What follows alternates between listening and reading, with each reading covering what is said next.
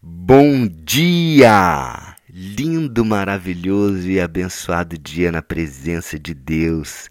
Hoje estamos no dia 694 e vamos continuar com esse livro maravilhoso e abençoado que é Hebreus, iniciando o último capítulo, capítulo 13. E como eu falei num vídeo que eu postei aqui no Instagram, não sei se alguns é, viram, é, esse capítulo ele é maravilhoso e ele começa com o título Como agradar a Deus. Você quer agradar a Deus? Olha, é a chave. Vamos agradar a Deus, mais que agradar aos homens, mais do que agradar a si próprio, vamos agradar a Deus. Então, esse é o título que começa esse capítulo, pelo menos na versão NTLH. Na versão ARA, que é Almeida Revista Atualizada, tem um outro título, Os Deveres Sociais, até o versículo 6. A partir do versículo 7, muda para os deveres espirituais.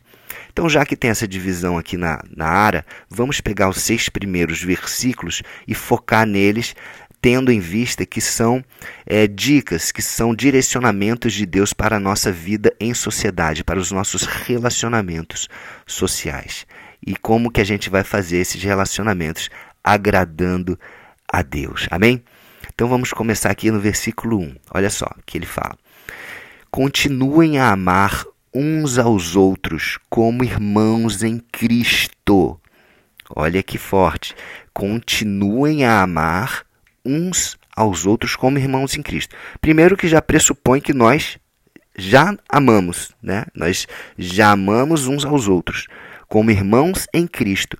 Por que irmãos em Cristo? Cristo, quando veio e, e né, morreu naquela cruz, foi ressuscitado, ele teve o poder, por essa atitude, de nos ligar novamente ao Pai e nos fazer todos filhos de Deus. Todos nós sendo filho de Deus, todos que cremos neste sacrifício de Jesus, cremos que Ele é o nosso Senhor e nosso Salvador, nos torna irmãos. Então, que nós possamos agir com amor. E na outra versão aqui, versão árabe, diz amor fraternal. Fraternal quer dizer referente a irmãos.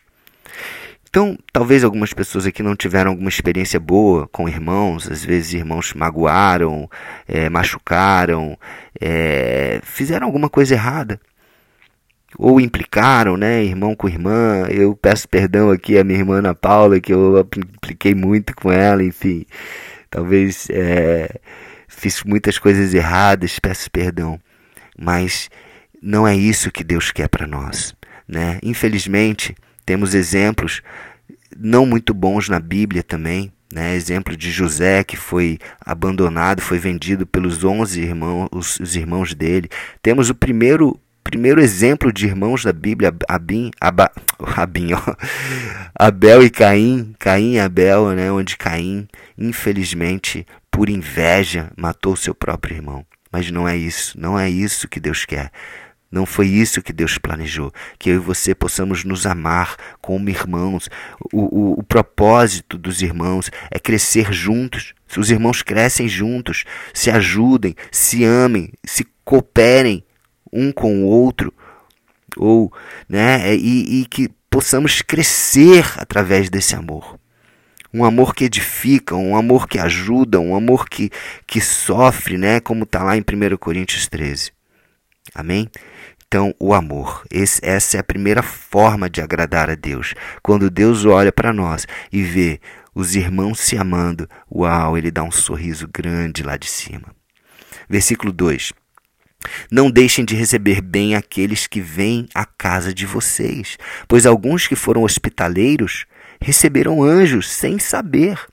Olha só, um dos princípios de Deus para a vida social é ser hospitaleiro. E aqui nós estamos falando também de irmãos. Né? Então, eu e a Thaís, por exemplo, nós somos missionários, fomos formados na Jocum. Né?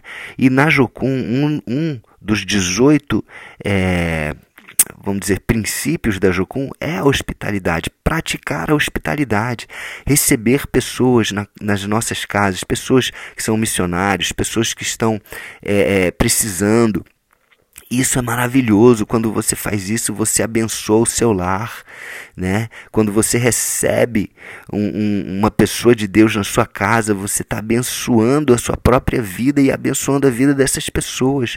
Quanta gratidão nós temos no nosso coração, eu e a Thaís, por pessoas que nos receberam em suas casas de uma forma tão maravilhosa. Poxa, eu me lembro uma vez a gente foi lá em Goiânia, na casa da Samanta e do e do Léo. Poxa, eles saíram do próprio quarto deles para deixarem a gente ficar no, no, melhor quarto da casa. Poxa, isso constrange a gente, né? Posso citar aqui várias pessoas também, né?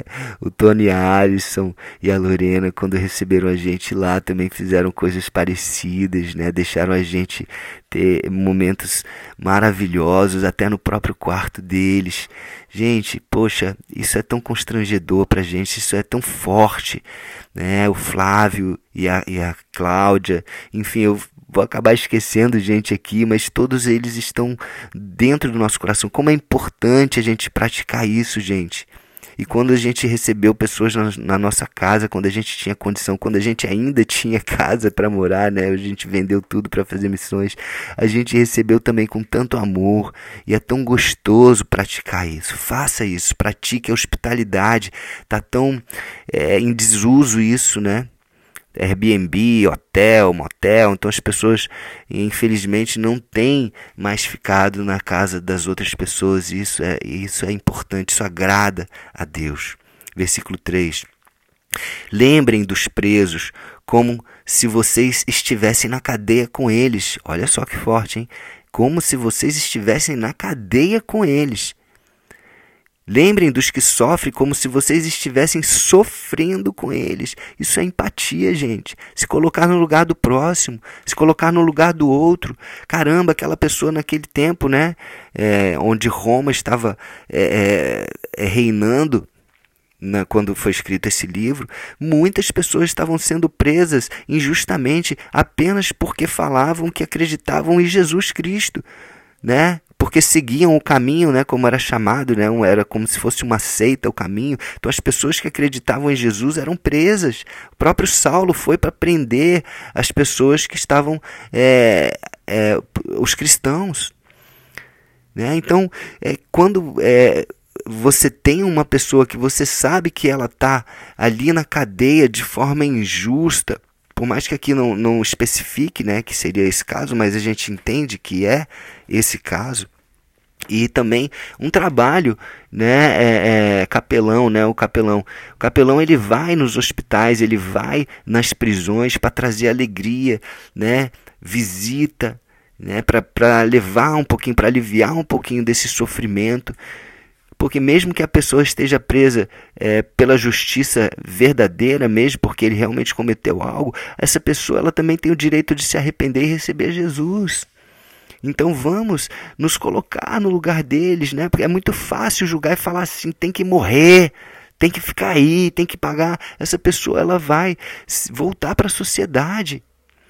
E muitas vezes essa pessoa ela não tem uma esperança, ela, ela foi tão maltratada ali e ela volta com mais raiva ainda para fazer coisas ainda piores. Então nós temos que ter amor por essas pessoas. Isso agrada a Deus. Lembra que o título é Como agradar a Deus. Olha, são coisas simples, mas não são fáceis. Tudo o que Deus nos ensina, tudo o que Deus quer para nós é simples. É, nós podemos praticar, está ao nosso alcance fazer isso, mas é um desafio. É um desafio que nós possamos praticar isso, possamos chorar com os que choram. Jesus chorou. Jesus chorou. Porque não, não podemos chorar, porque não podemos sofrer com os que sofrem também, porque não podemos orar, estar juntos. Amém? Vamos praticar isso. Empatia, se colocar no lugar do outro. Versículo 4. Que o casamento seja respeitado por todos e que os maridos e as esposas sejam fiéis um ao outro. Deus julgará os imorais e os que cometem adultério. Na versão ao meio da revista atualizada diz assim: digno de honra entre todos seja o matrimônio, bem como o leito sem mácula, porque Deus julgará os impuros e os adúlteros. Adúlteros.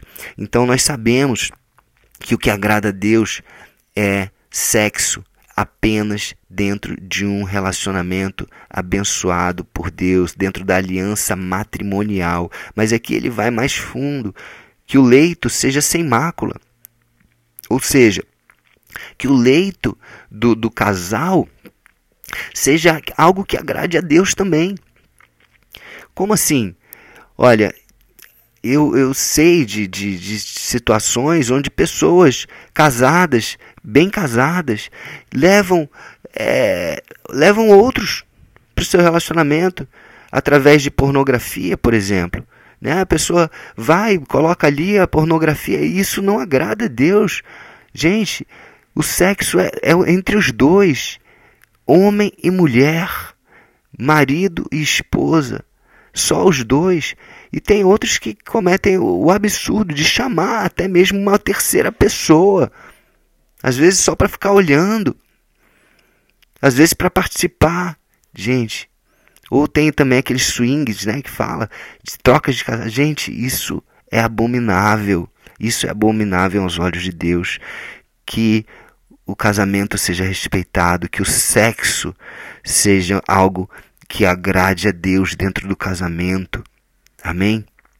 Acredite, isso é maravilhoso, isso é possível, isso é bom para você e para Deus. Deus não faz, Deus não quer o seu pior, Deus não quer tirar sua liberdade. Não, ele quer te dar uma liberdade. Ele quer que você se liberte para você viver aquilo que é o melhor. Porque ele te criou. Amém? A verdade que liberta. Versículo 5. Não se deixem dominar pelo amor ao dinheiro. Olha aí, não se deixem dominar pelo amor ao dinheiro e fiquem satisfeitos com o que vocês têm, pois Deus disse: Eu nunca deixarei e jamais, jamais os abandonarei. Olha só, gente, o amor ao dinheiro é uma raiz de todo tipo de mal.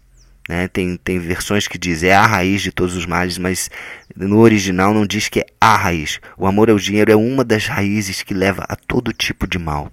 Então, gente, é, é, o amor ao dinheiro é, é, desagrada muito a Deus. E outra coisa, nós estamos chegando próximos a um tempo onde, se nós estivermos apegados ao dinheiro, amando o dinheiro, nós vamos acabar sendo enganados pelo sistema porque Apocalipse 13 diz que quem não colocar a marca da besta, do inimigo, do dragão, do anticristo, não vai, não vai ter acesso ao dinheiro, não vai poder comprar nem vender, quem não colocar.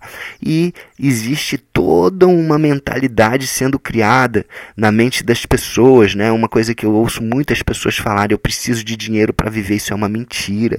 Nós somos missionários, eu e a Thaís, nós já estivemos em lugares onde existe autossustentabilidade, o próprio Jesus fala: fujam das cidades, vão para os campos, vão para os montes. Por quê? Porque lá vocês podem, vocês têm frutas. O próprio Jardim do Éden é um lugar onde não tinha dinheiro.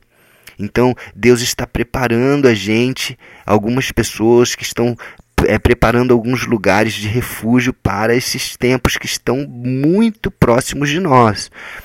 Não se apegue, não tenha amor para o dinheiro. Vai se desapegando, porque em breve você não vai poder mais usar o dinheiro, a não ser que você queira arder lá no, no lago de fogo e enxofre.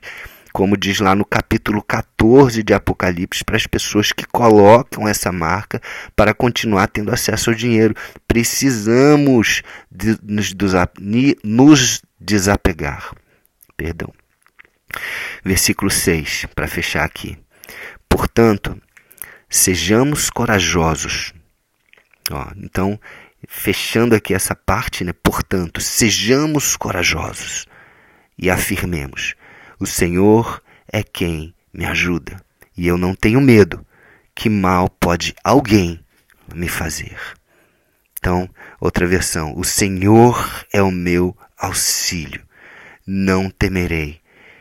Que me poderá fazer o homem? Que nós possamos colocar toda a nossa confiança em Deus. Ele é, o, é a fonte de toda a nossa provisão e de toda a nossa proteção. Amém? Vamos orar. Senhor, muito obrigado por esta palavra, obrigado por esses, por esses direcionamentos, que possamos cumprir todos eles e te agradar nos nossos relacionamentos sociais. Te recebemos, Jesus, como Senhor e Salvador das nossas vidas. Amém? Então é isso, um beijo no coração e até o próximo dia do projeto.